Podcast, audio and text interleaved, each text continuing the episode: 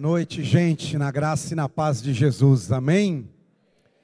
Que alegria estar aqui com vocês, que privilégio poder estar aqui nessa noite e ver como Deus já tem abençoado vocês, essa igreja, e como Deus também tem abençoado essa conferência, que tem sido empolgante, a gente acompanhou também um pouquinho pelas redes sociais, e eu fiquei muito empolgado por tudo que Deus está fazendo. O, agradeço de coração, pastor Ricardo, pelo convite, por poder estar aqui com vocês. Já era para eu estar aqui em outros momentos, acabou não dando certo, mas Deus preparou para essa noite estarmos juntos. Vocês já ouviram dois grandes amigos meus, que é o pastor Josué, que é um amigo querido do Rio, e o pastor Danilo, que é uma preciosidade, um amigo muito precioso é o pastor Danilo. Também me alegro muito em poder ouvi-lo. Pastor Danilo tem falado a nossa liderança, quase que sempre lá, particularmente. Eu estou muito feliz de estar aqui, conhecer vocês, essa igreja,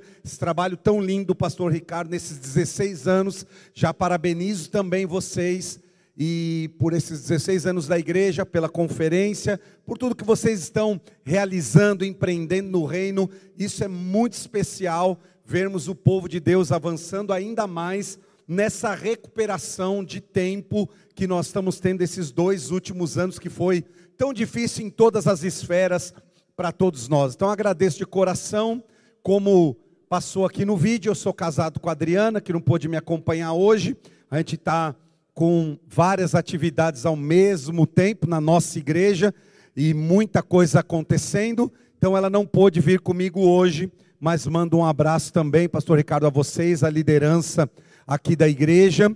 Como diz aqui, eu tô, tenho 28 anos de casado agora, graças a Deus com a mesma mulher, não mudei uns 28 anos, e nós temos duas filhas, uma já casada, uma solteira, e a minha filha casada já nos deu dois netos, o segundo nasceu agora há pouco tempo, tem quatro meses. O Heitor e o Romeu têm dois, dois para três aninhos e estão conosco de volta depois de um tempo que eles moravam fora do país. Então também essa é minha família. Eu estou acompanhado aqui do Mateus, está aqui bem à minha esquerda, que é um irmão querido que me acompanha é, sempre nas viagens também. Onde eu vou, quando dá para ir de carro, é o Mateus que viaja comigo quando a Adriana não vem. Então você pode dar um aplauso pela vida dele também.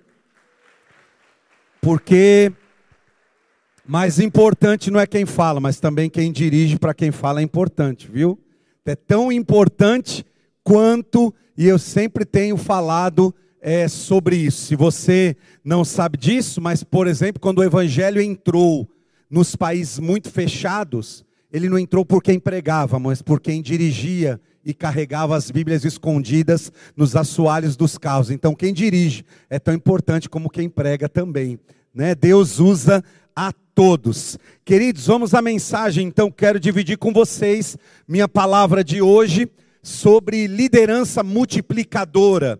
Esse é o tema de vocês, o tema da conferência é Multiplique, e eu quero falar sobre esse assunto. Liderança multiplicadora é uma das coisas mais que eu mais falo, na verdade, no nosso ministério, com os meus líderes, com todo esse pessoal que nos acompanha. É uma alegria muito grande para mim falar sobre esse assunto. E todo assunto que eu falo, eu gosto de falar a partir de uma realidade bíblica, de uma palavra bíblica, de um acontecimento bíblico. Então, se você puder abrir a sua Bíblia agora em Atos capítulo 12, de 1 a 18, toda a minha mensagem vai estar nesses 18 versículos. Atos 12, de 1 a 18, ao longo da mensagem, eu vou ler vários versos dessa passagem bíblica. E eu quero compartilhar com vocês então como foi a liderança multiplicadora no ministério dos discípulos após a ressurreição e ascensão de Jesus. Porque você sabe que Jesus após morrer, ressuscitou, ficou 40 dias ministrando os apóstolos, depois voltou ao céu e eles deram sequência a essa obra. De Atos 2, que é a descida do Espírito Santo, até Atos 12, Atos 11, Atos 12, compreende entre 10 e 11 anos. Então nós estamos falando de 10 a 11 anos depois da ressurreição de Jesus. É um texto muito especial do ministério do apóstolo Pedro, é uma das vezes que Pedro vai preso. O contexto dessa história é a seguinte: Herodes, o rei, percebe que é legal prender cristão e matar cristão. Ele percebe que dá popularidade quando ele prendia crente, quando ele açoitava crente. Então a Bíblia vai dizer nos dois primeiros versos que ele mata um apóstolo e prende outro. E ele acha que isso lhe dá popularidade entre os romanos e até entre alguns judeus. Esse é o contexto da história. O contexto é esse: um apóstolo morto e o outro preso. E aqui se desenrola uma ação soberana, poderosa de Deus, em Atos 12, para nos ensinar sobre liderança multiplicadora. Como a gente tem aqui líderes de células, pessoas de liderança da igreja, eu quero falar sobre princípios de liderança que multiplica. Por que princípios de liderança que multiplica? Porque, em primeiro lugar, tem cinco níveis de capacidade de multiplicar numa liderança, seja ela na igreja, seja ela numa empresa, seja no meio corporativo. Então, a sua célula, a sua igreja, a sua empresa, ela tem cinco níveis de capacidade de multiplicar. O primeiro nível é declínio ela pode ser que não está nem avançando nada, ela está declinando, ela está multiplicando para menos, ela está diminuindo. O segundo nível é de estabilidade. Estabilidade é quando ela entra nesse platô, nessa estagnação. Hoje no mundo a gente vive, muitas igrejas, inclusive, vivem essa realidade de estagnação. Outro nível é o nível do crescimento. Tem igreja, ministério, célula, empresa, seja o que for, que está crescendo. O quarto nível é, é o da reprodução é aqueles que além de crescerem estão reproduzindo. E o quinto nível é da multiplicação, que é o que eu quero falar com vocês hoje, porque o evangelho de Jesus é o evangelho da multiplicação. Ele não é do declínio, ele não é da estagnação, ele não é só do crescimento, mas ele é o que multiplica. E a primeira coisa que eu quero dizer a você é que tudo sobe ou desce por causa da liderança. Tudo vai subir ou descer por causa da liderança. Não há outro segredo. Se você deseja que sua célula multiplique, cresça, desenvolva, pastoreie, abençoe, depende da liderança. Por que tudo sobe ou cresce? É, cresce ou diminui, sobe ou desce por causa da liderança? Porque essa é a realidade. Olha só, uma cidade melhora ou piora por causa da liderança. Uma escola melhora ou piora por causa da liderança.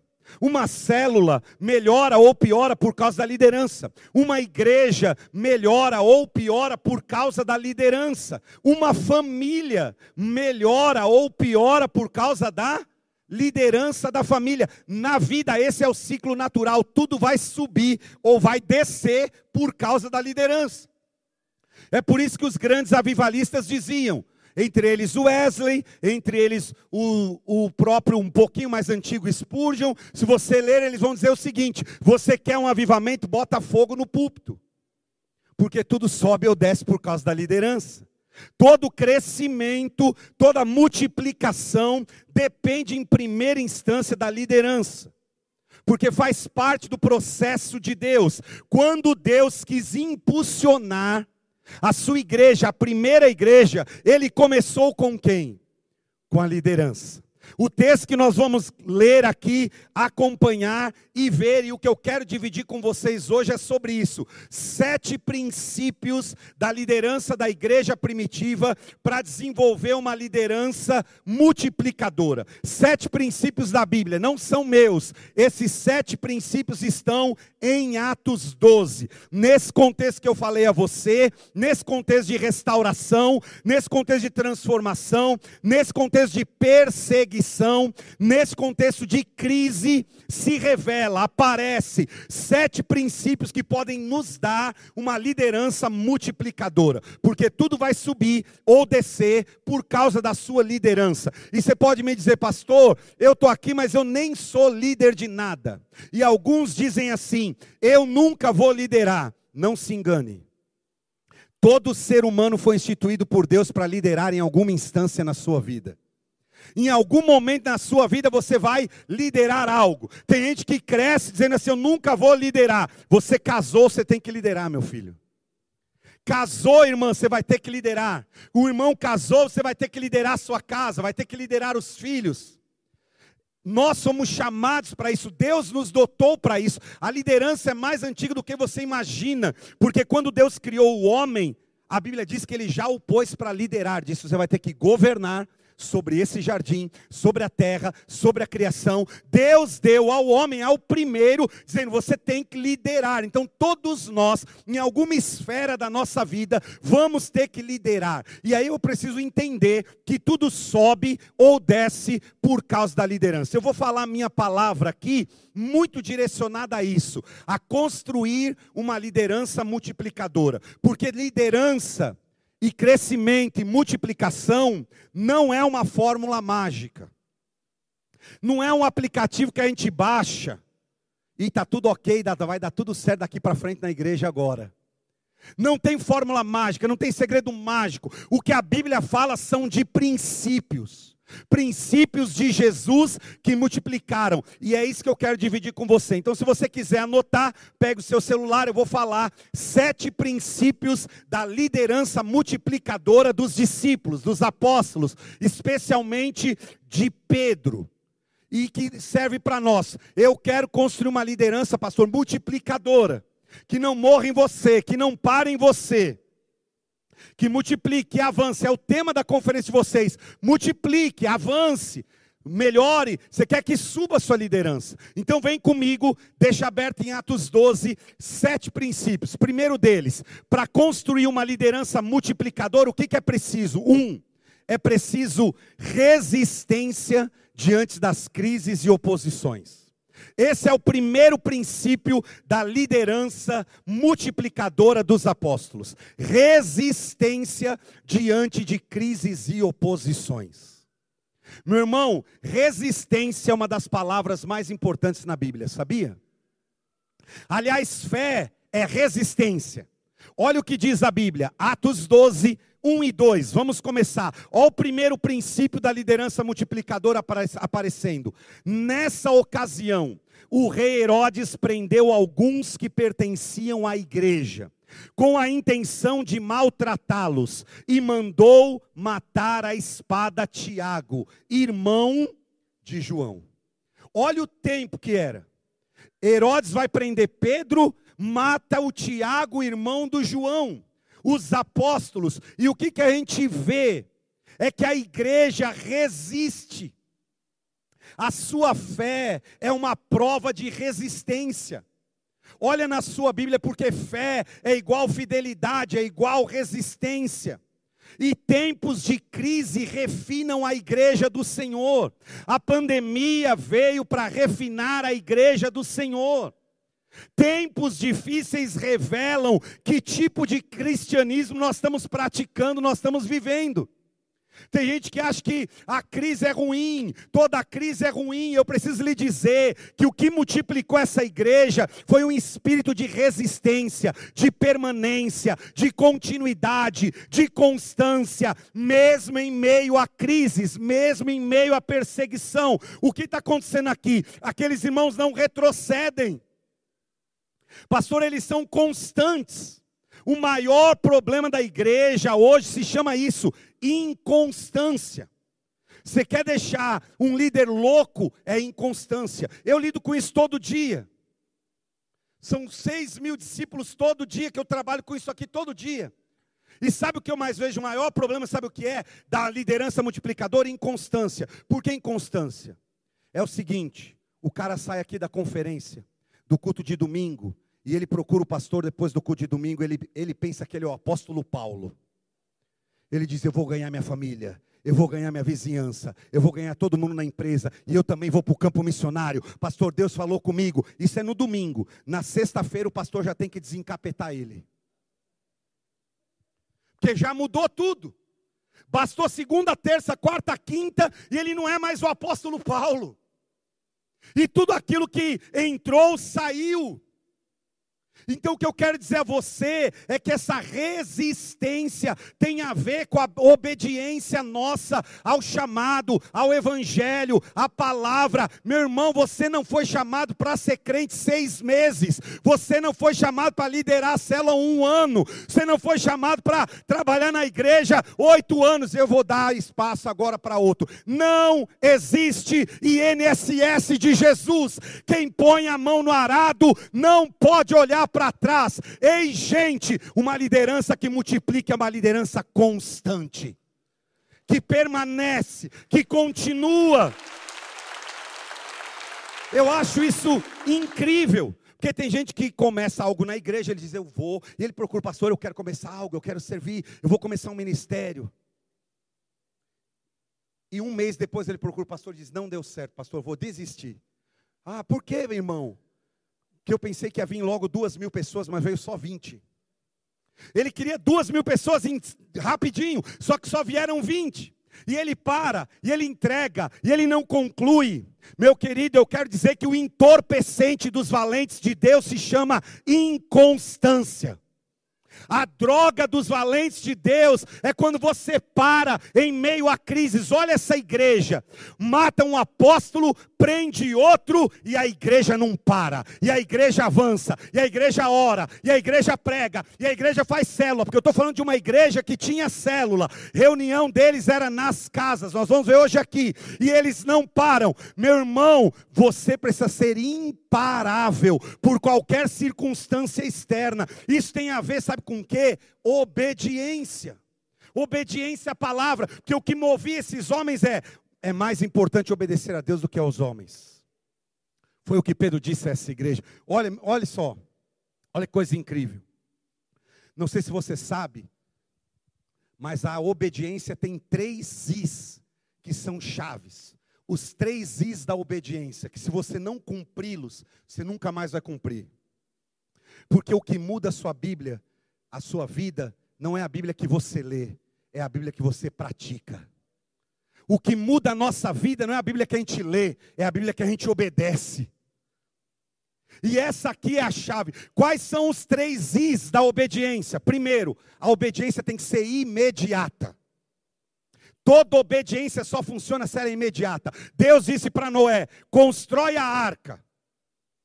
Pastor Ricardo falou que o pastor Danilo pregou sobre isso aqui. Constrói a arca. Noé falou: Deus manda cinco anjos para confirmar, oito irmãos profetas, doze outros, que é, tem gente que é assim. Deus já falou algo para você e você está esperando 85 confirmações para você começar. Se não começar, se não tiver, eu nem começo. Toda obediência tem que ser imediata, é o primeiro I. Toda obediência tem que ser inteira. Nossa obediência tem que ser inteira ao Evangelho, porque tem gente que quer obedecer parte do Evangelho, parte da Bíblia, o que lhe agrada. Ó que incrível! Hoje, a gente vive esse tempo, aliás, é o tempo da customização. Você já percebeu que hoje tudo nós customizamos? Você customiza o seu celular, só com os aplicativos que você quer. Hoje você customiza a sua TV só com o que você quer. Tudo você customiza. E tem gente que está customizando a fé. Porque ele lê a Bíblia e diz assim: não, mas esse aqui eu não creio assim, esse aqui não é para mim. Isso aqui Jesus falou, mas não é para mim. A sua obediência ela tem que ser imediata e ela tem que ser inteira. Deus diz para Noé: constrói a arca e é desse jeito. Você vai ler em Gênesis, ele diz: e Noé fez tudo conforme Deus falou. Pedro fez tudo conforme Deus falou. Então, obediência tem que ser imediata, tem que ser inteira, e o terceiro I, ela tem que ser interna. Ela tem que ser imediata, inteira e interna. Do que, que nós estamos falando aqui? Nós estamos falando de resistência a crises. Meu irmão, você não vai passar na vida sem ter crise. Se você não sabe, o maior livro de crise se chama Bíblia. Sabia que a Bíblia é um livro de crises? Olha só, ela começou no meio de uma crise. Você abre a sua Bíblia, primeiro capítulo está escrito assim: a terra era sem forma e vazia, e o Espírito de Deus se movia sobre a face das águas. E aí Deus dá ordem ao caos. A Bíblia diz: a terra estava um caos, era trevas, escuridão, não tinha ordem. Deus põe ordem, resolve a primeira crise. Aí Deus pega e cria o homem. Top. Ele diz: ficou top. Vou continuar cria mulher, ficou top. Quando ele cria mulher, depois criou a mulher, ele diz top, começa os dois, qual que que dá? Dá pau, irmão. Dá crise. Dá crise de novo. Eles caem, eles pecam, eles se faz tudo que não, não podia fazer. Aí eles têm filhos. Eles têm filhos, o que que dá com os filhos? Crise dá pau também. A Bíblia é um livro de crise. Leia todos os capítulos da sua Bíblia. Eu vou lhe dizer uma coisa: só tem dois capítulos na Bíblia que não tem crise. Eles estão em Apocalipse. Segundo a Bíblia, nós não vamos estar mais aqui.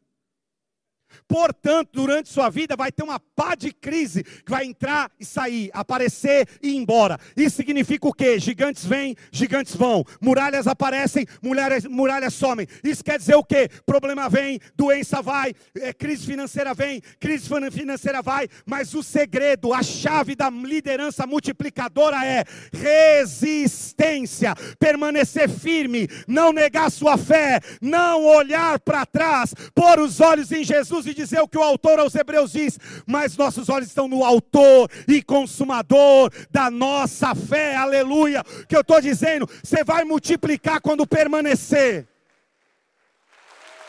É o primeiro segredo da multiplicação de Atos 12. Porque, meu irmão, se fosse hoje, um apóstolo preso e o outro morto, ia passar um vapor na igreja. Daqui a pouco você chega domingo não tem mais ninguém. Mas lá não estavam todos lá resistindo. A sua fé e a sua vida, o que importa é a continuidade. O evangelho é continuidade. Não terminou ainda. Deus ainda tem propósito, Deus ainda tem plano, Deus ainda tem negócio para você, Deus ainda tem recomeço.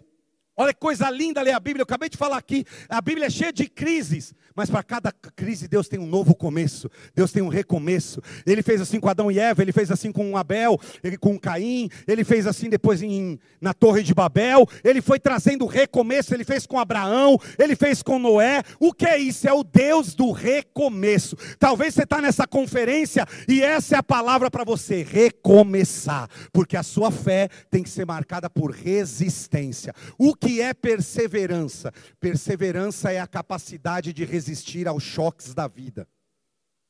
Olhe para Abraão, olhe para José, olhe para Daniel, olhe para Jesus, olhe para Paulo. Você diz, eles eram perseverantes. O que é perseverança? A sua capacidade de resistir ao choque da vida. Quem está pronto aqui para resistir? Porque fé é resistência, irmão. É continuidade. E cada vez mais nós estamos encontrando gente dizendo assim: eu já fui crente, eu já fui líder de célula, eu já fui no louvor, eu já fui do ministério. Jesus não quer saber o que você já foi, Jesus quer saber o que você vai continuar sendo daqui para frente. Porque a liderança multiplicadora é aquela que resiste em meio a crises e problemas. Amém, igreja? Se você acha que não vai ter crise nessa igreja, você está enganado. Nesse ministério, no meu, no seu, é crise todo dia. E eu lhe digo mais: tem semana que vai ser uma atrás da outra. E é assim na nossa vida.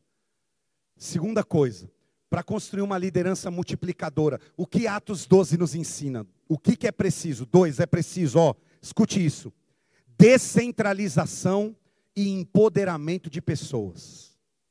É a segunda coisa que tem que ter numa igreja que quer multiplicar. Descentralizar e empoderar pessoas. Olha o que diz Atos 12, 12. Olha que incrível. Você pode ler junto comigo? Percebendo isso, casa de Maria, mãe de João, também chamado Marcos, onde Quando Pedro é liberto da prisão, para onde ele vai? Para a casa de Maria, mãe de João Marcos, onde tem muita gente lá, reunida. Ou seja, o que, que a gente aprende aqui? A igreja era descentralizada, a liderança era descentralizada, não era fixada só no Pedro. Ele vai preso, mas não acaba a igreja, porque tem a casa da Maria, tem a casa do João, tem a casa do Tiago, tem a casa da, da, da Joana, tem a casa do, do Timóteo, tem a casa do um do outro. Ou seja, a igreja empoderou outras pessoas. Apóstolos tinham sido mortos, Pedro está preso, mas a igreja continua a todo vapor. Por quê? Porque o evangelho não é de Pedro, não é de João, é de Jesus, é do Espírito Santo. E pessoas foram empoderadas e elas deram continuidade. E esse é o nosso maior erro. Muitas vezes você é centralizador demais. E por isso não multiplica. Tem gente que ama, meu irmão. Ama, e eu vejo também isso todo dia. Ele ama só quem abre a porta da igreja sou eu. Só quem tem a chave da igreja sou eu. Aí ele atrasa um dia, fica dez pessoas lá na frente que veio para uma reunião, porque só o irmão José tem a chave da igreja. Eu falo a pastores no Brasil todo. Você quer ver quando eu vejo uma igreja estagnada? É quando eu vou numa igreja. Eu encontro o pastor, ele está com um molho de chave amarrado aqui na cintura, pendurando aquele monte de chave, onde ele tem que abrir e fechar tudo, onde ele controla tudo, ele abre tudo, ele abre o estoque, ele abre a cozinha, ele abre não sei o quê. É ele que abre, é ele que fecha, é ele que canta, é ele que ora, é ele que prega, é ele que faz, é ele que volta, é ele que abre a igreja, é ele que faz, ele que evangeliza, ele que serve a ceia, ele que. Que troço doido é esse, gente? Olha Pedro aqui, ele está na prisão há dias, e a igreja está avançando, e a igreja está orando, e a igreja está se movendo. O que, que, é isso? Liderança descentralizada. Muitas vezes não multiplica, porque está tudo na tua mão, e há uma regra de ouro na liderança. Sabe qual é? Isso serve para a sua vida, para a sua empresa, serve para a igreja, serve para o ministério. Sabe qual é a regra de ouro? A regra de ouro da multiplicação é ou você controla ou você cresce. Você vai ter que escolher uma das coisas. Porque quem controla tudo não cresce, quem quer controlar tudo não multiplica, quem quer controlar uh, todas as coisas aqui não multiplica. Descentralizar, empoderar pessoas. Está cheio de gente na igreja que faz coisas melhor que nós em muitas áreas. E às vezes são novos. Jesus fez isso. Você quer ver? Olha, Marcos 6,37. Eu gosto desse texto de Jesus aqui. Ele, porém, respondeu: deem-lhe vocês mesmo algo para comer. Eles disseram: Isso exigiria 200 denários. Devemos gastar tanto dinheiro em pão e dar-lhes de comer? Jesus está multiplicando pães em Marcos, em João, todos os evangelhos narram. Mas quem que multiplica os pães, gente? Quem multiplica os pães? Onde multiplica os pães? Não multiplica nas mãos de Jesus, multiplica na mão dos apóstolos. Ele disse: Deem-lhes vocês de comer. Quem que distribuiu os pães?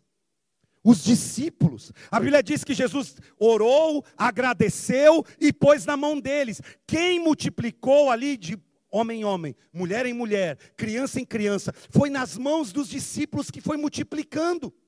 Jesus não diz eu que vou distribuir, porque só se eu pôr a mão é que vai multiplicar. Só se eu pregar é que vai funcionar. É o tipo do pastor, meu irmão, que ele vai sair de férias, ele bota um diácono bem ruim, ruim, ruim de pregação para pregar, só para quando ele voltar o povo dizer: Pastor, nós estava com uma saudade do Senhor. E está cheio de gente boa, que pode pregar, pode ministrar, pode orar, mas a gente acha que às vezes só vai acontecer se está conosco. Sabe o que falta muitas vezes é fé. Você acha que o ministério só vai rodar se for com você. E Pedro está na prisão e o ministério roda. Não falta nada, o ministério avança, tem gente convertendo, tem gente batizando, tem gente pregando, tem gente sendo batizada no Espírito Santo, a igreja toca, gente. Deixa eu lhe dar uma notícia: a igreja vai tocar sem você, irmão. A banda da igreja vai tocar sem você, fique tranquilo. Se eu sair do louvor, acabou. Sai para tu ver. Deus manda mais 20 de uma vez. Sai para tu ver. A gente acha que o Evangelho, e isso gera um espírito de competição na igreja. O pastor estava falando de unidade aqui. Gera um espírito de competição que a gente acha, a gente se acha dono. O microfone é meu, o ministério é meu, o negócio é meu, isso aqui é meu, ninguém tasca. Aí chega uma pessoa que vem para cooperar, ele acha que vem para disputar, vem para competir. O reino de Deus não é um reino de competição. Essa liderança, esses apóstolos, eles multiplicaram porque eles treinaram gente. Eu acho isso aqui extraordinário. Pedro treinou treinou gente, irmãos, que eles aprenderam de Jesus, Jesus treinou eles. Um ex-reitor de Harvard disse o seguinte: se você acredita que o treinamento é caro, experimente a ignorância. Se você acredita que treinamento é caro, experimente a ignorância. Se você acredita que investir para fazer uma conferência dessa na igreja é caro, experimente a ignorância de não fazer, não investir, não treinar liderança para você ver onde vai parar. É exatamente o que escreveu Henry Ford, o fundador da Ford. Ele escreveu o seguinte: só há uma coisa pior do que formar colaboradores e eles partirem, é não formá-los e eles permanecerem. Olha o que diz o Ford, porque tem gente que é assim na igreja. Chega alguém novo, um discípulo novo, ele diz: Eu não vou passar todo o meu conhecimento, não, porque pode tomar meu lugar. Isso tem muita empresa, isso tem na igreja, isso tem no ministério. Esse aqui eu vou guardar para saber que só eu sei mexer nesse negócio aqui. Porque se ele aprender a mexer, daqui a pouco ele to toma o meu lugar. Ou mentalidade tacanha, ou pensamento de escassez. Nós não fomos chamados para escassez, nós somos chamados para abundância. Treine outros, entregue tudo. Sabe por quê, igreja? O que é nosso ninguém toma. O que Deus tem na tua vida ninguém tira. O que Deus chamou você para fazer, Ele vai te usar. Meu irmão, não tem ninguém fazendo algo grande que não seja em parceria, que não seja empoderando pessoas, que não seja descentralizando liderança, que não seja entregando, que não seja abençoando. Ah, pastor, mas trai. Ah, pastor, mas traíram Jesus. Traíram Jesus, vão trair a gente. Mas você não pode se fechar nessa centralização, nesse isolamento. Quantos líderes estagnaram, adoeceram a igreja porque eles se fecharam em si mesmos. Não querem ouvir mais ninguém, não querem abrir o coração para mais ninguém. O pastor Carlito Paz diz algo extraordinário. Ele disse: Ninguém faz algo grande sozinho. Se está fazendo sozinho é porque não é grande. Ninguém faz algo grande sozinho. Se você está fazendo sozinho, eu já lhe digo, não é grande. Porque coisas grandes são feitas em parceria. Irmãos e irmãs, olha isso aqui, para isso aqui acontecer. Quantas pessoas estão envolvidas nisso? Quantas pessoas estão envolvidas para que essa conferência aconteceu? Não dependeu só do pastor, só de alguns, e se chama gente sendo empoderada. O maior tesouro da igreja é empoderar pessoas, é pegar irmãos que chegaram, são treinados, discipulados, e daqui a pouco eles são enviados. Sabe por quê? O evangelho de Jesus é feito em duas palavras: vem e vão. O evangelho de Jesus começa com vem. Jesus disse: Venham a mim, todos os que estão cansados e sobrecarregados, eu vos aliviarei. E depois eles dizem, ele disse: ide, vão, façam discípulos. Tem gente que quer vir para a igreja e ficar só no vem. Ele não sai do. Quem crê nisso aqui, gente? Quem é capaz? Eu quero encorajar você, meu irmão. Por que, que você está fazendo da sua célula seu cristalzinho? Não cresce que eu não quero multiplicar, que eu quero ficar com essas minhas dez ovelhinhas aqui. A gente se amou tanto, a gente fica penteando o pelo da ovelha de cada um de nós. É tão gostoso, mas a gente já está cinco anos juntos, e daí? Jesus te chamou para ficar penteando o pelo de ovelha. Jesus te chamou para multiplicar ovelhas, para avançar no reino, Mas a gente fica parado nesse negócio, treina outro, deixa outro falar, deixa outro pregar, deixa outro orar, porque Deus não faz as mesmas coisas com as mesmas pessoas. Deus levanta gente nova, Deus faz obras novas, Deus faz coisas grandes e Deus usa todo tipo de gente. Eu quero convidar essa igreja a se levantar para um tempo de empoderar pessoas novos. E eu desafio vocês, põe gente nova, chama gente nova, empodera essa gente, porque a obra não é nossa, é do Espírito. E você quer desenvolver uma liderança que cresce, que multiplica, tem que ter descentralização e empoderamento de pessoas. Se não fosse assim, eu não podia nem estar aqui agora. Porque, ai, quem está cuidando lá da igreja? Se eu te falar o tanto de coisa que está acontecendo nessa hora lá na igreja, você fica louco. Tem pelo menos cinco reuniões diferentes acontecendo agora, exatamente. Tem pelo menos agora 200 adolescentes, 240 para ser exatos, adolescentes que acabaram de chegar de um acampamento e estão com seus pais lá. Então 240, mas você põe um casal de pai pelo menos para cada um, você vai ver quantas pessoas tem lá, estão num canto. No outro canto estão os jovens, no outro canto tem não sei o quê, no outro canto tem não sei o quê, no outro canto tem não sei o quê. Tudo lá. E eu estou pregando aqui. Agora mesmo lá está gravando, o Ministério de Música está gravando o clipe, um monte de coisa lá na igreja com os jovens. E eu estou aqui pregando. E a obra está continuando. E eu amo isso aí. Porque quando você vê uma coisa que prospera, é quando você sai e continua. Porque tem gente que diz, eu saí e parou. Olha como eu sou bom líder, eu saí e parou. Isso aí é a régua que passa e diz, é por isso que você é ruim, um líder ruim. Se você sai e para, é porque você é ruim de, líder, de liderança. Não é que você é bom, não. Tem gente que bate no peito e diz, a rota essa, eu saí parou desde que eu larguei aquele ministério, nunca mais fizeram nada. Você ver como você era bom, não, para você ver como você era ruim. Porque se você fosse bom, quando você sai, não parou continuou, tem gente sendo salva, batizada, sendo enviada e a obra continuou. Amém ou não? Terceiro, para construir uma liderança multiplicadora é preciso, três, oração contínua. Uma igreja que ora continuamente. Atos 12, 5. Olha o que diz a Bíblia. Pedro então ficou detido na prisão. Mas a igreja fazia o que, irmãos?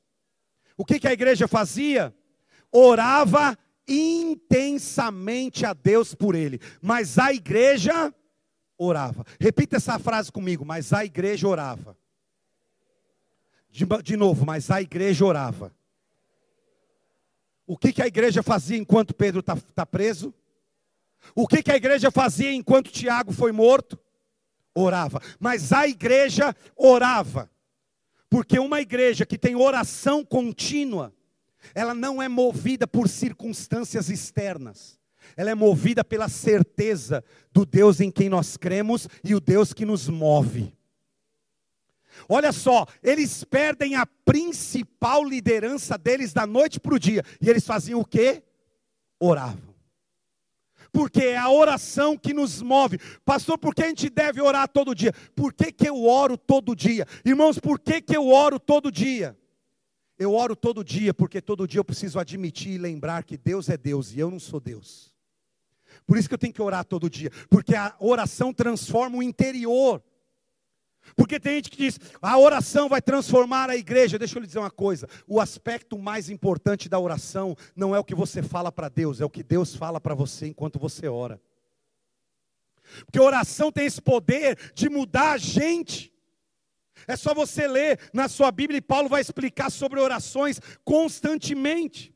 Ou seja, se não houver um movimento de oração antes, durante, depois, ah, vai chegar outra pandemia, mas a igreja orava. Ah, nós estamos com um grande desafio de construção, mas a igreja orava. Ah, tem vários irmãos que adoeceram, mas a igreja orava. Ah, tem problema no casamento, na família, mas a igreja orava. Ah, o ministério de jovens estagnou, mas a igreja está orando. Quem está entendendo?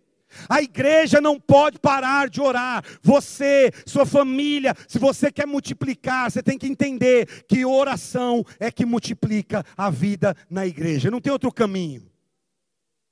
É que a gente quer fórmulas simples. E a verdade é que quando todo o povo de Deus se reúne para orar, para ouvir Deus, quando você para essa vida maluca que você tem, 15 minutos do seu dia para fazer um devocional, ouvir Deus, o caminho de Deus, a direção de Deus, a sabedoria de Deus, as coisas começam a mudar. Quando você para de verdade e começa a colocar diante de Deus algumas coisas em oração, você vai ver que tudo vai mudar. Graças a Deus que eu casei com uma mulher de oração, de muita oração.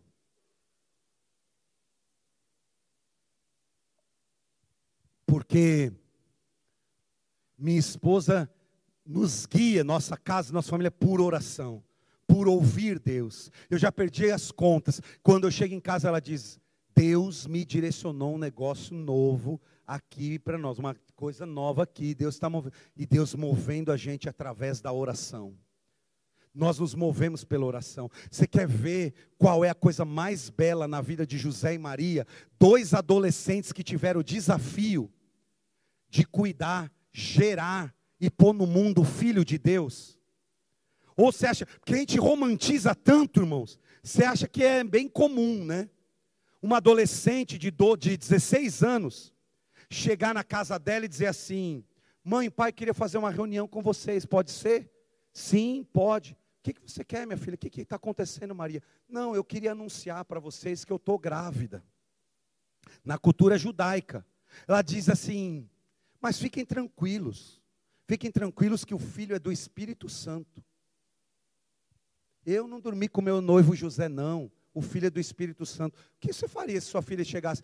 Mãe, pai, eu estou grávida, mas é do Espírito Santo. Seja sincero. Você já viu o preço que José e Maria pagaram? Mas tem um negócio extraordinário em José e Maria. Eles eram movidos pelo sobrenatural. Deus está o tempo todo falando, direcionando, fala com um, fala com outro, fala com outro. Sabe qual é o nosso problema? Nós sentamos na cadeira do Espírito Santo e queremos gerenciar. E Deus está falando com você hoje. Sai da cadeira do Espírito Santo e deixa Ele guiar, deixa Ele direcionar, deixa Ele mostrar o caminho, deixa Ele mostrar a direção, deixa Ele liderar. Aleluia. Sai dessa cadeira que não é tua. A liderança da igreja não é nossa, tem um cabeça, tem um Espírito Santo, gente. Mas a gente não quer ouvi-lo. A gente quer pela nossa cabeça aí. E Deus diz: sai, deixa eu governar. Essa oração contínua mudou aquela igreja. Quarto, vou avançar para ir rápido. São sete coisas que eu quero dizer aqui. Quarta coisa, para construir uma liderança multiplicadora é preciso quarto, atmosfera de confiança. Eu amo isso aqui, nesses irmãos da fé. Atmosfera de confiança. Olha esse texto, Atos 12, 6. Olha Atos 12, 6. Na noite anterior, ao dia em que Herodes iria submetê-lo, Pedro, a julgamento, Pedro estava fazendo o que, irmãos? Dormindo entre dois soldados, preso com duas algemas e sentinelas montavam guarda à entrada do cárcere. Olha como é que está Pedro na noite anterior do seu julgamento e da sua morte. Ó, oh, me escute aqui, olhe para mim. A Bíblia está dizendo o seguinte: no outro dia, Herodes ia matar Pedro. E o que, que tá Pedro está fazendo na noite anterior? Tomou logo três Rivotril, já se preparou, já está ansioso, andando por um lado para o outro da cadeia. Como é que está Pedro, gente? Como é que está Pedro, igreja? Atmosfera de confiança. Se tem um negócio que é para mim, é para você, é para a igreja do Senhor, que é tão belo, é que a igreja não é nossa, e porque ela não é nossa, vai dar certo. É de Deus, é obra de Deus, Ele está no controle, Ele governa. Deus não foi pego de calça curta na pandemia, meu irmão, não foi greve de anjo no céu que não apertou os botões lá direito, não veio as bênçãos. Ah, o chinês lá soltou o vírus, o anjo distraiu, não apareceu, o computador do céu entrou vírus, não liberou bênção. Não tem essa possibilidade. Nosso Jesus governa, nosso Jesus reina, a igreja é dele, a obra é dele, o povo é dele e vai dar certo. Atmosfera de confiança. Sabe por quê? Você só governa sobre as tempestades que você é capaz de dormir. Jesus estava uma tempestade lá de fora, ele estava dormindo no barco. Você só vai governar sobre as situações da sua vida que você é capaz de dormir. Em meio às crises, às más notícias, eu e você precisamos ser governados por isso aqui, por uma atmosfera de confiança. O cara está dormindo. E meu irmão, nós estamos falando do Pedro. O Pedro era o cara mais explosivo. É o cara que não, não parava. Olha como o Espírito Santo muda alguém. O pastor de vocês acabou de falar aqui. O Espírito Santo ainda transforma, ainda muda, ainda restaura, ainda cura, ainda liberta pessoas. Olha Pedro liberto. Meu irmão, na crucificação, Jesus diz: Pedro, ora e espera. É só você ler Lucas 24, Mateus 26, você vai ver. Ora e espera. Quando chega o soldado, ele puxa a espada e corta a orelha do negro. Ó como ele era tranquilo. Dez anos depois, o anúncio da morte dele é para outro dia. O que, que ele está fazendo no dia anterior? Dormindo e descansando. Ele não é mais movido pelo medo. Meus irmãos, se tem uma coisa que está se empoderando de pessoas nos nossos dias, se chama medo. E a Bíblia chama o medo de espírito. O apóstolo Paulo escreveu: Deus não nos deu espírito de medo. O medo é um espírito, e esse espírito paralisa, esse espírito confunde, esse espírito faz você desistir de algo antes que aconteça, antes que nem, tá, nem aconteceu ainda, você já está com medo. Tem gente que já está com medo que estão anunciando que vai ter outra pandemia, daqui é bem provável que tenha mais doença nos próximos cinco anos. Tem gente que já está, já estou me preparando e eu já entrei em isolamento social. De novo. Porque o medo faz você fugir de um troço que nem aconteceu ainda. E sabe como é que o medo entra na nossa vida e se aloja na nossa vida? De duas maneiras. Bem simples. Primeira, experiências ruins experiências ruins geram medo na gente. É simples. Você vê, um dia eu encontrei uma pessoa e ela disse para mim, guiando o carro, pastor, nessa rua aqui, eu tive o pior momento da minha vida. Eu disse, é mesmo, irmão? Quando foi? Ela disse, 22 anos atrás. A rua virou a rua fobia para ele. Toda vez que ele passa lá, 22 anos, ele diz: Aconteceu algo ruim comigo aqui.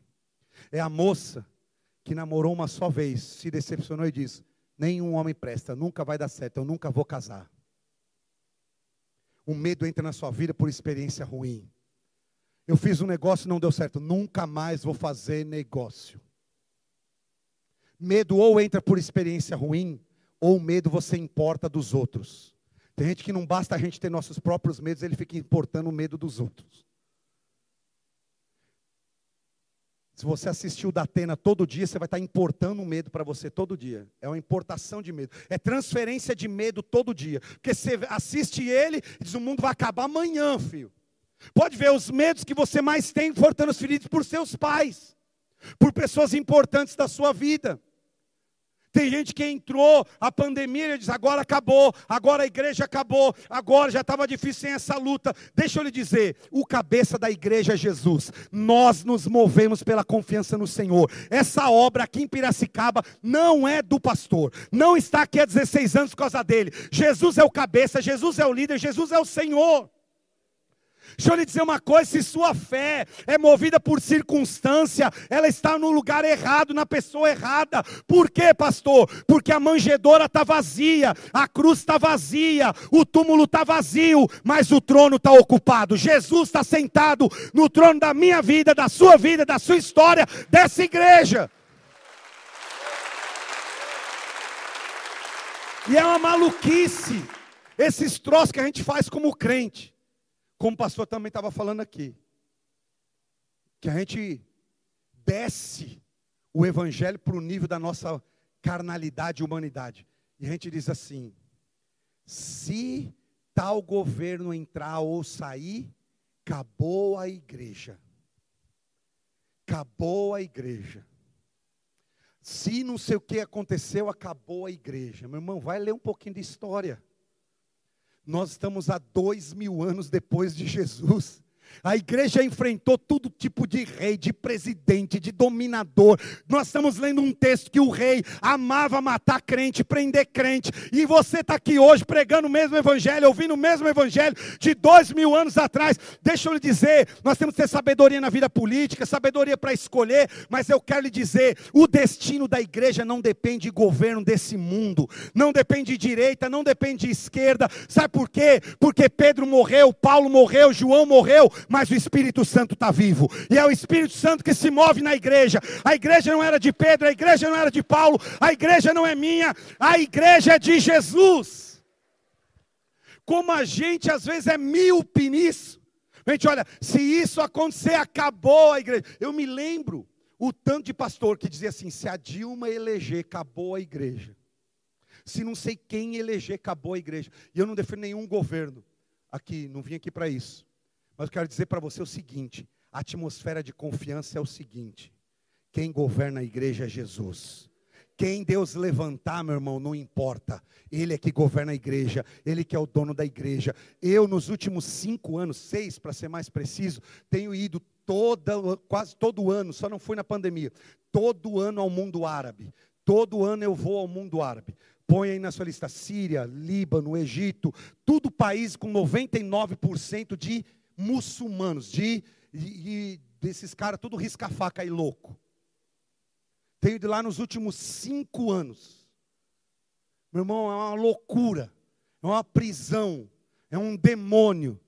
Mas o que é de gente convertendo a Jesus, você não, tá, você não imagina. O que é de gente encontrando Jesus. Eu poderia passar a noite aqui te contando testemunho que eu vi de tantos milagres, tantas conversões no mundo árabe hoje. Sabe por quê? Porque o rei da igreja é Jesus. Que o Senhor da igreja é Jesus. Eles proíbem, não pode ter Bíblia, não pode ter igreja, não pode ter ninguém. o povo começa a sonhar com Jesus, sonhar com Bíblia, sonhar com Jesus, sonhar com Bíblia. Eles vão para a internet e colocam quem é. Eles sonham. Eu, encontrei uma mulher que contou. Eu sonhei com um homem na beira de um poço. E esse homem falava isso, isso, isso, isso, isso. Da pedia água, isso, isso. Contou a história da mulher samaritana todinha. Procurou uma pessoa na faculdade e disse: Você sabe o que é isso aqui? Esse sonho não sai da minha cabeça. O menino disse: Eu sei, é um sonho de Jesus, está na Bíblia. Ele disse: Que negócio é Bíblia? A mulher se converteu, a família dela se converteu, foram libertos de toda essa prisão porque o dono da igreja é Jesus. O que nós não podemos é parar. A igreja multiplicadora é aquela que vive na atmosfera de confiança. Eu estou lhe dizendo aqui: o evangelho de Jesus não é soft, não é light, não é maneirinho, não é fácil. É de crise, é de problema, mas o nosso Deus está no controle, gente. Aquele que começou a boa obra vai completar. Posso ouvir um amém? Quinto, anote aí, quinto para construir uma liderança multiplicadora. Quinto lugar, precisa ter discernimento espiritual. Discernimento espiritual. Olha o que a Bíblia diz de Pedro. Então Pedro caiu em si e disse: Agora sei, sem nenhuma dúvida, que o Senhor enviou o seu anjo e me libertou das mãos de Herodes e de tudo que o povo judeu esperava. Pedro teve um discernimento, a Bíblia diz: caiu em si. Deus deu discernimento do livramento que estava chegando. Essa aqui, uma das chaves mais importantes: discernimento e sabedoria. Porque se um líder andar na sua carne, na sua mente, na sua visão, a Bíblia diz: o coração do homem pode fazer planos, mas a palavra final vem do Senhor. A Bíblia diz: os planos bem elaborados é que levam à fartura. A Bíblia diz discernimento, sabedoria. É o mais importante para os nossos dias hoje. Discernimento e sabedoria. Sabe o que é discernimento? É saber quando calar. Porque tem gente que está vivendo um tempo que Deus está mandando, ó, quietinho. E você virou o papagaio de Jesus. E Deus mandou calar. Porque tem hora que Deus manda calar. Tem gente que está vivendo um pandemônio em casa e Deus mandou calar e você está indo no teu braço que você acha que é na tua força, é na tua palavra que vai mudar e Deus diz, quietinho que a obra é minha. Deus diz, deixa eu tratar, deixa eu cuidar. Deixa eu mexer. Deus está falando com pessoas aqui. Deus está dizendo a você: deixa Ele tocar, deixa Ele mexer, deixa Ele cuidar, deixa Ele pôr a mão. Mas você quer falar, você quer gritar, você quer espernear. Aí você bate porta, chuta o gato, grita com o cachorro, bate no papagaio, porque você acha que vai transformar na tua força. E a Bíblia diz: não é por força, não é por violência, mas é pelo meu espírito, diz o Senhor.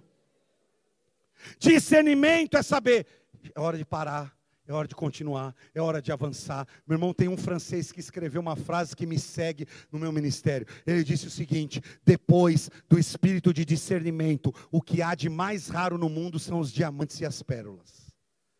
Líder tem que ter espírito de discernimento, discernir seus relacionamentos. Sabe por quê? Muito crente está caindo por aí porque não discerne o relacionamento. Porque, irmão, relacionamento é chave é chave na nossa vida. E relacionamentos empobrecem ou empoderam. Você vai ter que escolher isso. Com quem você anda, quem entra no seu carro. Se você não tiver discernimento, quem não tem discernimento, quem vive sempre nessa crise de ser aceito, todo sapo é príncipe para você, filha. Você vive nessa carência aí, de toda vez ter que fazer isso. Discernimento pede sabedoria para Deus. Quanta gente sai assinando, sai contratando, sai fazendo, sai juntando, sai separando, e depois que você fez tudo, você vai dizer: Acho que eu vou na igreja orar para ver se era de Deus. A gente faz tudo e depois diz: Eu vou pedir oração na igreja agora. Primeiro você fez tudo, depois você vai pedir oração. Você percebe que a gente está no caminho errado? Discernimento e sabedoria, eu vou pedir a direção de Deus, eu vou ficar no caminho de Deus. Se Deus mandou parar, eu vou parar. Se Deus mandou ir, eu vou ir. Olha a Bíblia, olha Isaac. Os caras vêm fechando os poços dele. Deus diz: continua, Isaac, não para não. Os caras fecham os poços dele e os caras começam com inveja a perseguir ele. Deus diz: Isaac não para. Aí sabe que se fosse a gente, a gente queria brigar, retrucar e tirar. Deus diz: continua cavando. Aí a Bíblia vai dizer: e os servos de Isaac acharam um veio d'água, porque cavaram num outro poço. O povo tirava dele e dizia: pode levar. Os po o povo entupia os poços do, do pai dele, Abraão, tudo bem. E ele vai cavando, e ele vai cavando, porque ele está na direção de Deus. Deus diz: não vai vai para lá, não vai para cá. Se Deus já te disse, siga a direção de Deus. Amém? Sexto, para construir uma liderança multiplicadora. Sexto lugar, disposição para viver o novo. Você precisa de disposição para viver o novo. Eu tenho uma pergunta para vocês. Quantos aqui estão de verdade dispostos para viver algo novo em Deus? Porque, meu irmão, Deus é o Deus do novo, leia na sua Bíblia. O tempo todo ele está fazendo coisas novas. Quantos aqui querem de verdade viver algo novo?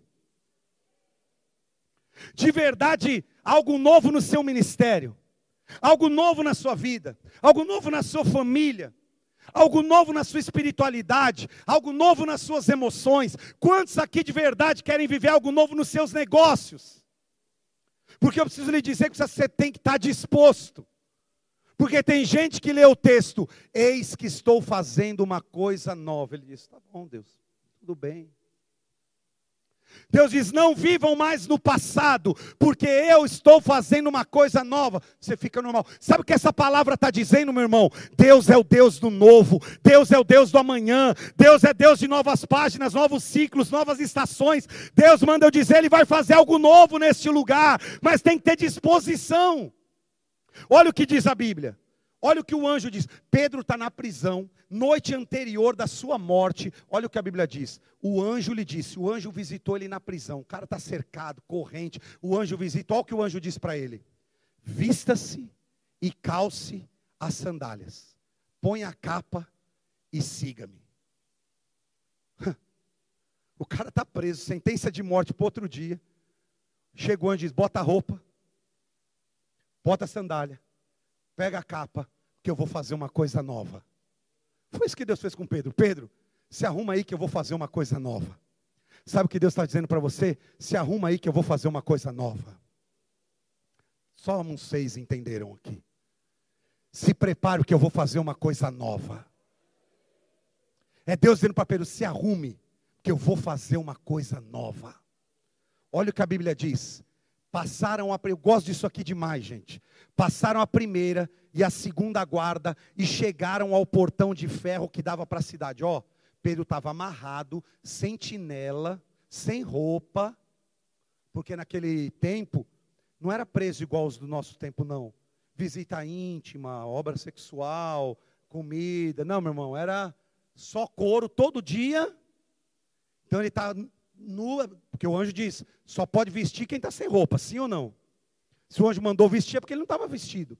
Se veste, se prepara, vamos lá. Aí, ó, passou a primeira porta, a, a primeira guarda, duas linhas de guarda, chegaram ao portão de ferro. Olha agora, este se abriu por si mesmo para eles. O portão abriu sozinho, automático, já tinha controle remoto. Abriu para eles e eles passaram. Olha agora isso aqui. Tendo saído, caminharam ao longo de uma rua. E de repente, o que, que a Bíblia diz? De repente, o que, que o anjo fez, gente? Foi embora. Por que, que eu gosto disso aqui? Porque a gente precisa aprender uma lição. Deus, a gente sempre ouviu na igreja o seguinte: Deus não usa os capacitados, Deus usa os disponíveis. Não é isso que a gente sempre aprendeu na igreja?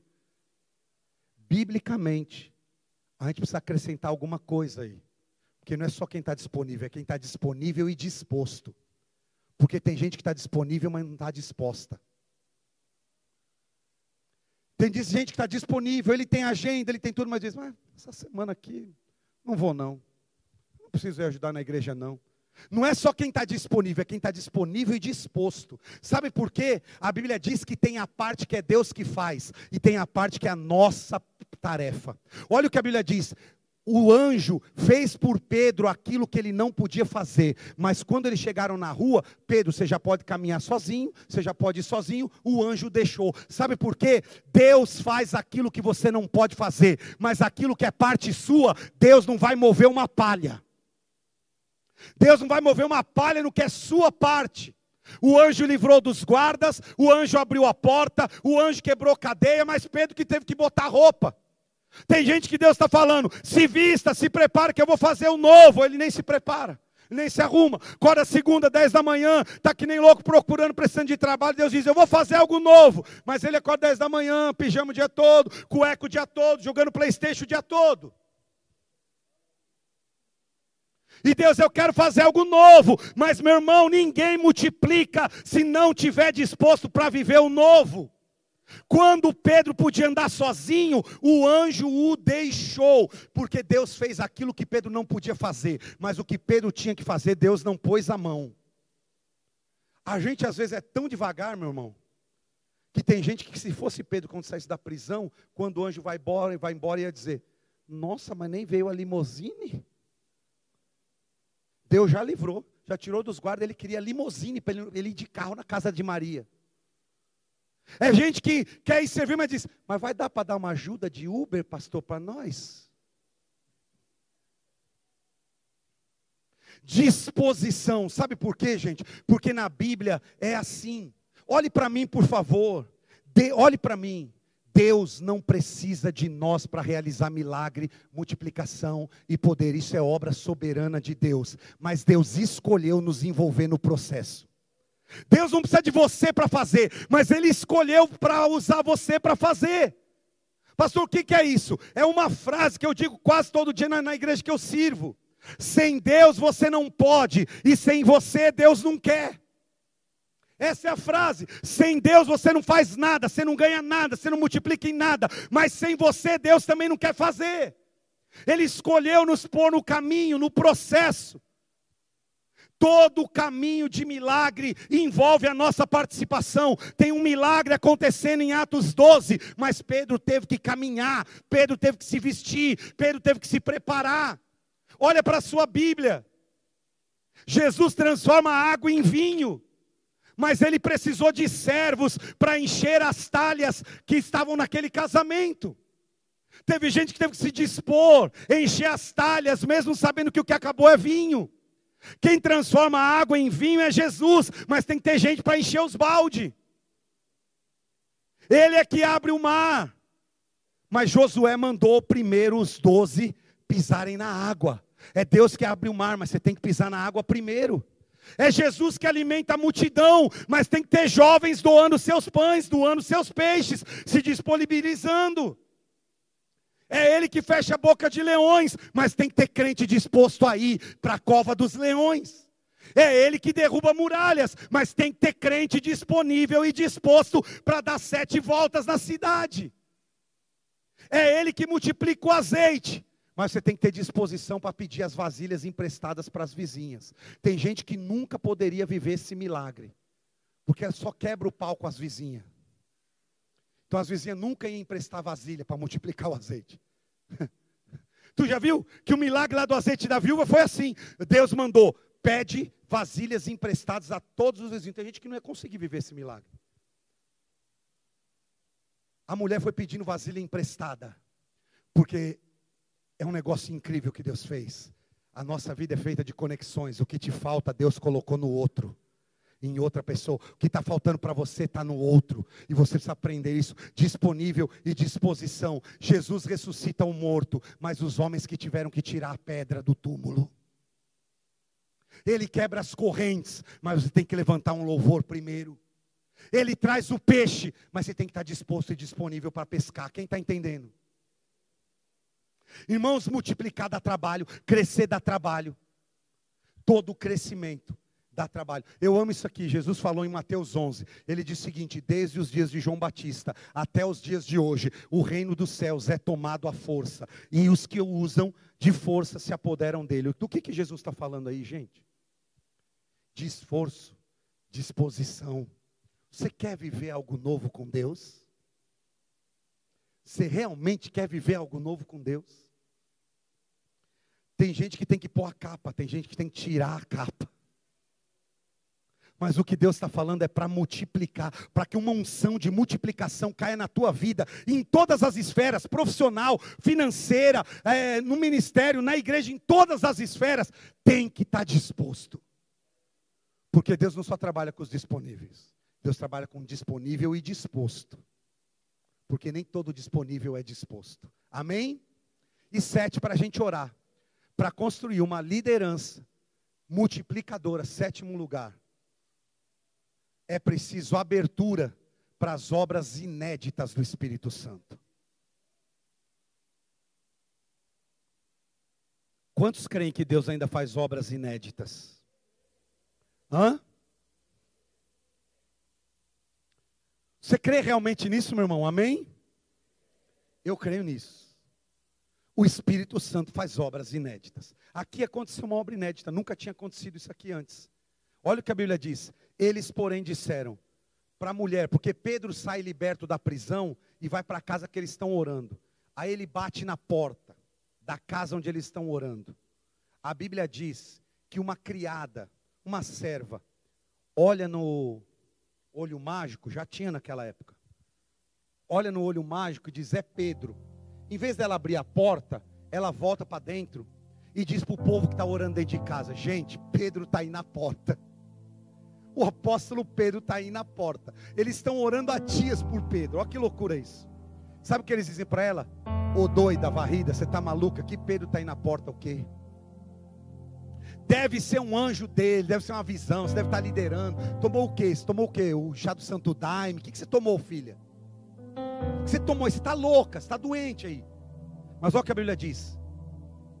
Eles disseram: Você está fora de si. Insistindo ela em afirmar que era Pedro, disseram: Deve ser o anjo dele. Não pode ser, deve ser o anjo da guarda. Mas Pedro, gente, o milagre está na porta batendo e eles não abrem a porta. A razão de oração deles está batendo na porta, mas eles não abrem a porta. Você percebeu que doideira isso aqui?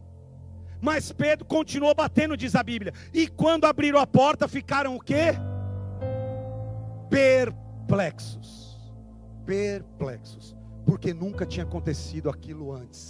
De Deus abrir as portas da prisão, como abriu nesse caso de Pedro, na noite em que ele ia ser morto e sacrificado pelo Evangelho. Meu irmão, deixa eu lhe dar uma palavra. Para cada estação da sua vida, Deus tem uma unção nova capacitadora. para cada novo tempo da igreja, Deus tem uma unção nova. Gente, nós estamos numa nova estação, as coisas não são mais do mesmo jeito. A pandemia mudou sim tudo ao nosso redor, mas Deus tem uma nova unção e obras inéditas para esses dias. Deus tem.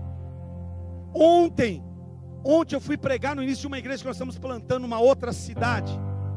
E uma moça, veio uma família de japoneses falar comigo. E olha o que a moça me disse.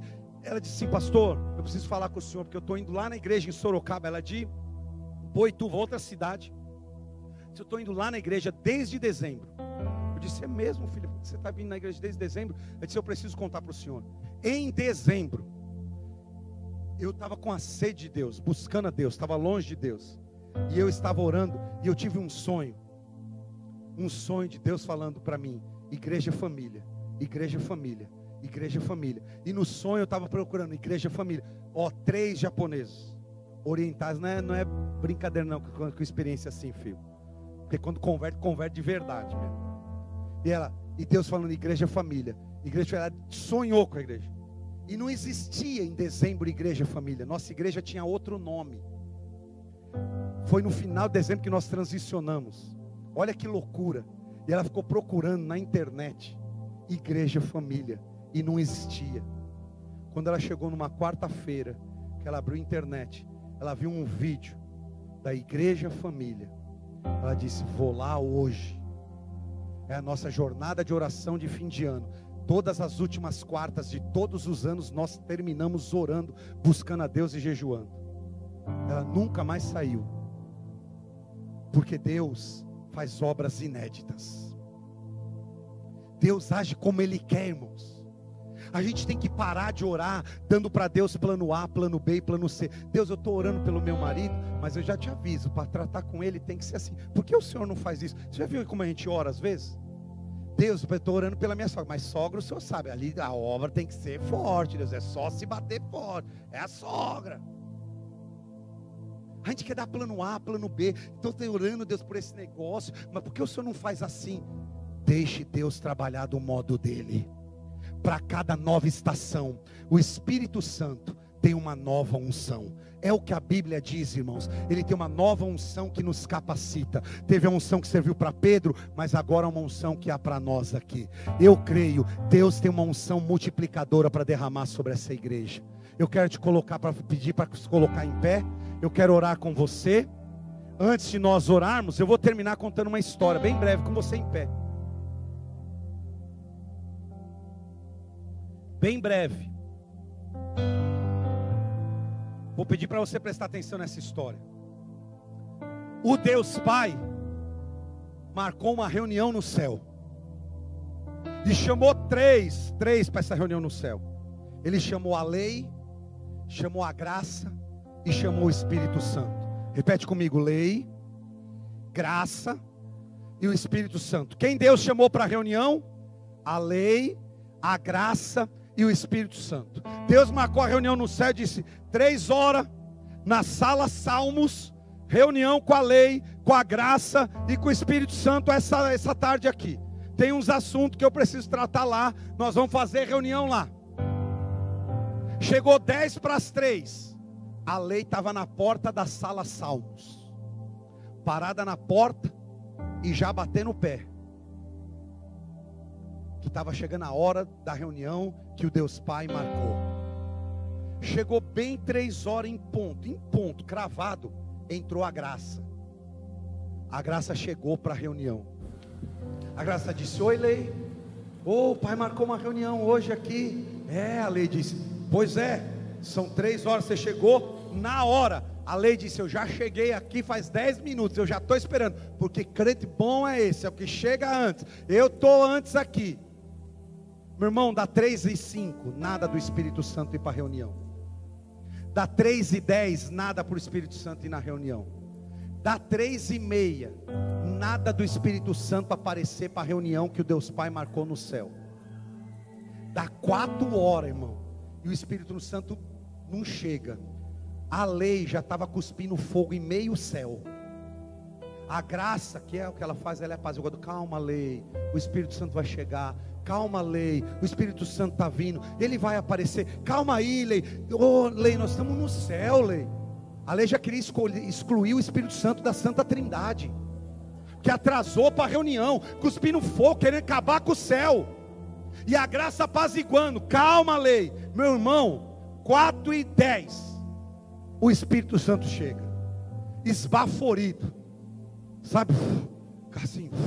O Espírito Santo chega. Gente, gente, ele já chega na porta da sala salvo, já serviram o cafezinho, já teve água, já teve fruta, já teve café expresso, nada segurava a lei. Quando o Espírito Santo entra, a lei já olha com aquele olhar dela, sabe, de quero te pegar hoje, nós estamos perdendo tempo aqui, está deixando o Deus Pai aí parado, esperando nós, Ele queria dar umas coisas para nós, umas revelações para nós, o Espírito Santo esbaforito, assim, sabe, de quem veio fazendo muita coisa, veio correndo, ele chegou e falou assim, gente, eu já quero pedir perdão, porque eu estou chegando atrasado na reunião, eu sei que o Pai marcou lei, eu sei que você está endoidada, você quer as coisas do seu jeito, meticulosa, perfeccionista, tudo arrumadinho.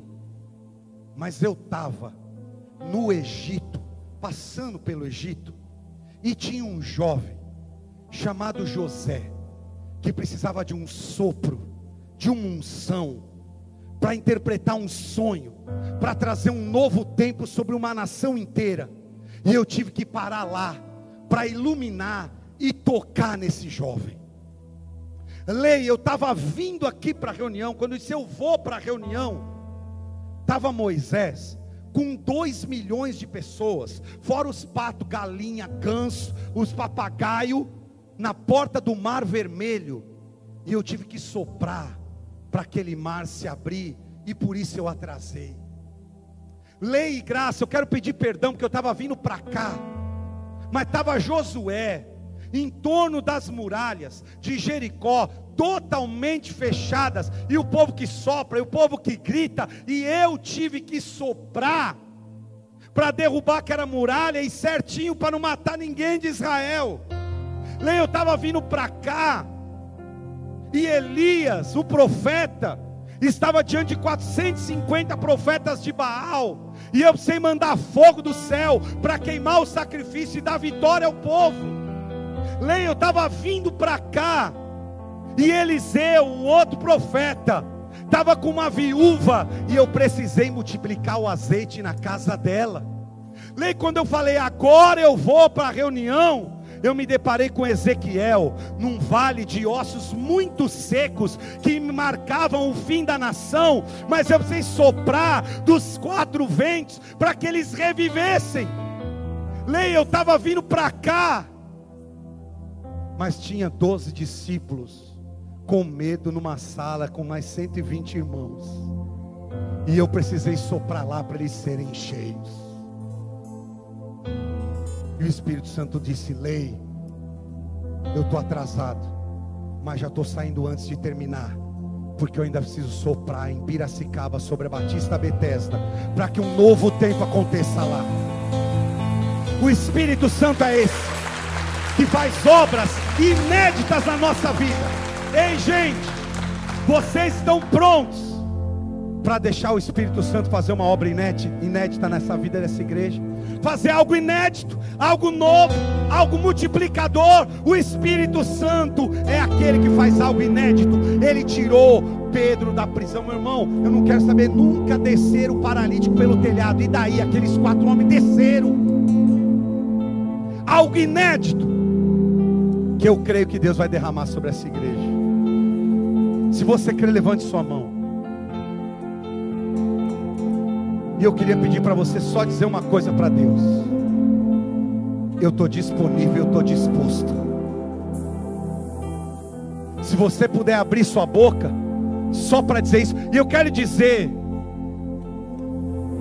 que o novo de Deus, meu irmão, ele vem na igreja e Ele começa a usar a gente na sua esfera, no seu local de trabalho. Você não está imaginando, mas eu estou lhe dizendo: Deus vai fazer uma obra inédita. Vai ter gente aqui que vai começar a trabalhar e reunir. Vai ter empresário que vai bater na tua porta, vai dizer: Eu estou maluco, eu quero me matar, eu estou perdendo. Você diz: Eu tenho a resposta, é Jesus. É gente que tem dinheiro, mas não tem vida. É gente que tem riqueza, mas não tem coração. E Deus vai te usar, aleluia. É gente vai ser usado no banco, no tribunal, no hospital, em casa, na família. É gente que vai acordar de madrugada e Deus te impulsionando a orar, a ministrar, a ministrar sobre alguém. É gente trazendo unções e dons diferentes, novos que ainda não se revelaram sobre essa igreja. Pai, eu oro essa noite para que o Senhor derrame uma unção fresca neste lugar.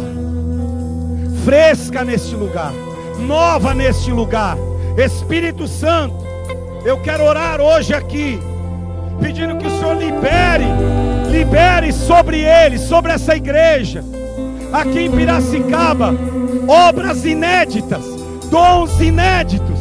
Deus, eu oro aqui, capacita homens e mulheres com dons de cura, capacita homens e mulheres com palavras proféticas, capacita, levanta, dispõe Deus, eu oro agora que eu sei. O Senhor vai levantar gente aqui que vai parar de tirar foto para virar a foto. Você vai virar um instrumento. Você vai ser usado por Deus. Senhor, levanta, derrama e libera. Se você quer isso, abra a tua boca, porque a Bíblia diz: abra a sua boca e eu a encherei. Se você puder abrir a tua boca e dizer: Eu quero mais.